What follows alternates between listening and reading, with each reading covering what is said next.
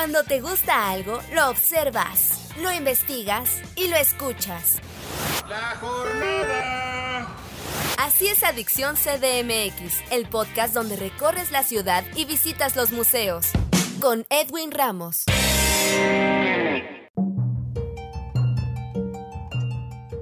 Hola amigos, bienvenidos a un nuevo podcast de Adicción CDMX. Soy Edwin Ramos y en esta ocasión en entrevista nos acompaña Manuel Huizar, director de la Orquesta Nacional de Jazz de México, con quien vamos a platicar sobre la gran final del primer premio Jazz Joven que esta agrupación realiza en colaboración con el Centro Nacional de las Artes, que tendrá lugar en el Auditorio Blas Galindo del CENART. Manuel Huizar, bienvenido, un gusto recibirte en los micrófonos de Adicción CDMX. ¿Cómo estás? Hola, ¿qué tal? Buenas tardes. Muchas gracias por la invitación y pues aquí estamos para invitarlos. Y de entrada, compártenos para quienes no los conozcan o nunca hayan escuchado de ustedes, ¿cómo fue que surgió la Orquesta Nacional de Jazz de México? Mira, en el 2015 surge la Orquesta Nacional de Jazz de México, básicamente una necesidad de crear música nueva, música mexicana, contemporánea mexicana y bueno, como todos nosotros estudiamos música, específicamente jazz, decidimos hacer este proyecto que es un ensamble grande, ¿no? Es una orquesta, estamos hablando de que nuestros conciertos más grandes han sido de 26, 27 personas, de músicos.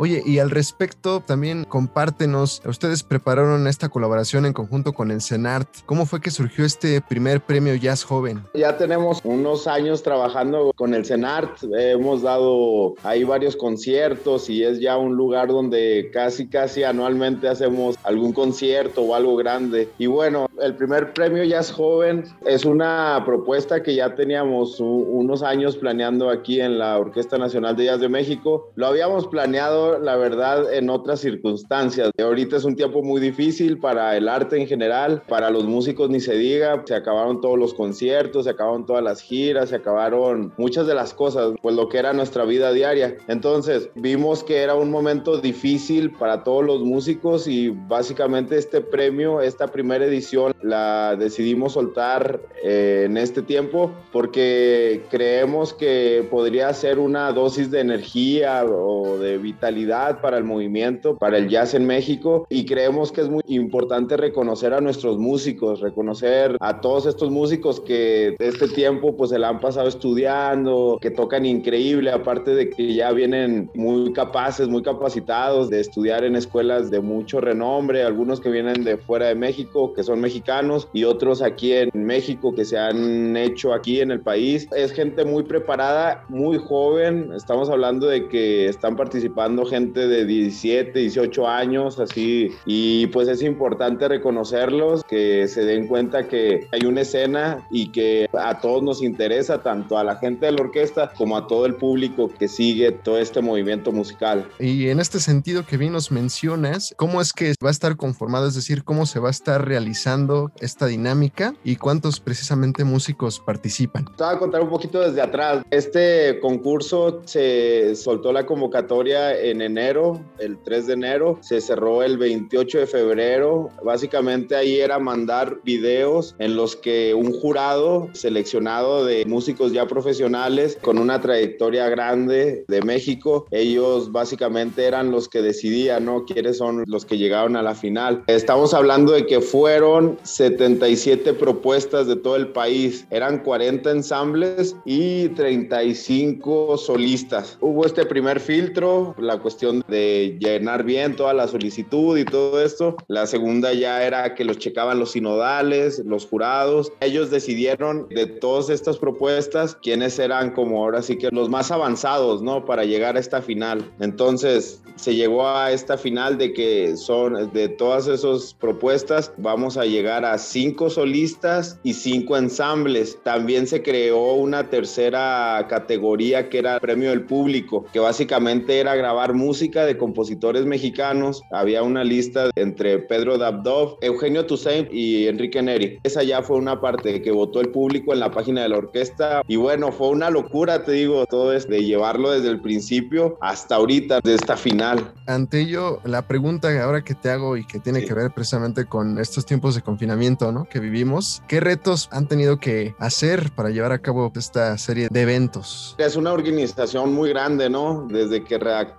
la convocatoria, hasta cuando llegaban todas las solicitudes por internet, había unas cosas que realmente yo no sabía de planeación. Sí nos ayudó mucho la parte del CENART, ¿no? Que como ellos ya tienen como convocatorias más seguidas, nos ayudan a organizar un poco eso. Pero imagínate, primero todo ya es en línea, ¿no? Los jurados era tratar con ellos por correo o WhatsApp, con los participantes también. Ya no hay mucho acercamiento, ¿no? Como se tenía antes. Sí nos abrió todo, toda la cabeza desde la cuestión de que la página tiene que estar bien explícito. Si hay dudas hay que responderlas. El jurado también. Fue una, una locura realmente, pero estaban todos los puntos conectados, ¿no? Para que se diera de una forma satisfactoria. Sí, vaya que es todo un dilema esta cuestión y vino obviamente a revolucionar muchas cosas. Cuéntanos qué otros proyectos además de este vienen para la Orquesta Nacional de Jazz de México. Ahorita este mes de abril hicimos como una temporada de mes del jazz y del niño. Hicimos dos conciertos el sábado 17 y el sábado 24 de este de abril. Hicimos unos conciertos para niños. Hicimos un concierto didáctico en el que explicábamos los instrumentos, el saxofón, las trompetas, la batería, la leona y fue muy entretenido porque ahí hicimos también una sinergia con Patas Verdes de Odisea Burbuja. Fue un concierto didáctico muy padre que fue como un primer experimento para comenzar a hacer cosas para los más chicos de la casa. Fue algo muy bonito, ¿no? Para los niños que se veía que pues necesitaban salir también. Estamos ahorita por cerrar esta cuestión del premio Jazz Joven. Viene eso muy interesante y también viene un disco que estuvimos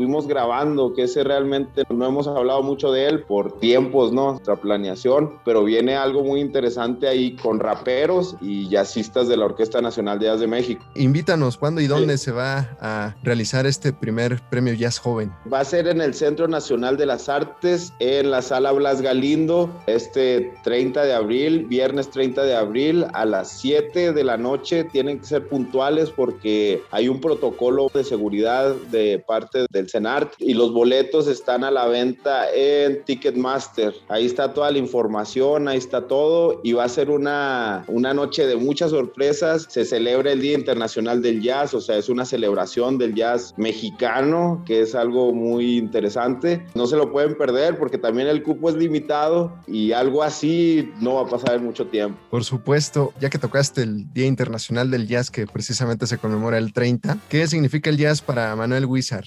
Yo como lo veo así en, en esta etapa de mi vida es como la capacidad de improvisar, no solamente en la música, o sea, ya es como un estilo de vida, ¿no? Cómo afrontar problemas, lo bueno, lo malo. O sea, al final es eso, o sea, es como un estilo de vida. Oye, y además, coméntanos cómo está posicionado, con base en tu experiencia, la escena musical nacional de este género en el mundo. Fíjate que hay una escena muy interesante en este tiempo en nuestro país, porque ahora es un momento donde gente muy joven está muy preparada. Ya hubo gente que se fue al extranjero, regresó y está muy preparada. Hay gente que se hizo aquí, está muy preparada. Hay gente que está llegando de otros países y es parte de esta escena y ellos ayudan a nutrir mucho a esta escena. Aparte que ahorita ya se están juntando mucho la cuestión de, la música mexicana, el folclore mexicano con el jazz, con todos estos elementos de, bueno, de improvisación, de armonía más complicada, de algunos instrumentos regionales que también están entrando. Por ejemplo, aquí en el concurso final está un jaranista, un jaranero. Entonces imagínate la final de un concurso de jazz que esté un jaranero. Es increíble. Y lo padre de esto es de que pues, es un instrumento mexicano, ¿no? Que ya está figurando en esta escena, ¿no? Internacional. De rápido, compártenos tus redes sociales para que el público les siga la pista. Nos pueden encontrar en Facebook, Orquesta Nacional de Jazz de México, en Instagram y Twitter es arroba ONJMX y la página oficial de la Orquesta Nacional de Jazz de México es onjmx.org. Ahí publicamos todo lo que hacemos, el disco pasado, ahí está, está la tienda de productos de la orquesta y bueno, todas las noticias y todo lo que estamos haciendo. Perfecto, pues ahí estaremos muy atentos para seguirlos. Manuel Huizar, director de la Orquesta Nacional de Jazz de México, con quien platicamos sobre la gran final del primer premio Jazz Joven que tendrá lugar en el Auditorio Blas Galindo del Centro Nacional de las Artes. Te agradecemos mucho tu tiempo en esta charla con Adicción CDMX. Muchas gracias y mucho éxito. Muchas gracias, los esperamos ahí. Soy Edwin Ramos y en un futuro los espero con otro invitado en otro podcast de Adicción CDMX. Hasta la próxima. Cuando te gusta algo, lo observas, lo investigas y lo escuchas. La jornada. Ningún pasajero debe permanecer a bordo. Así es Adicción CDMX, el podcast donde recorres la ciudad y visitas los museos. Con Edwin Ramos.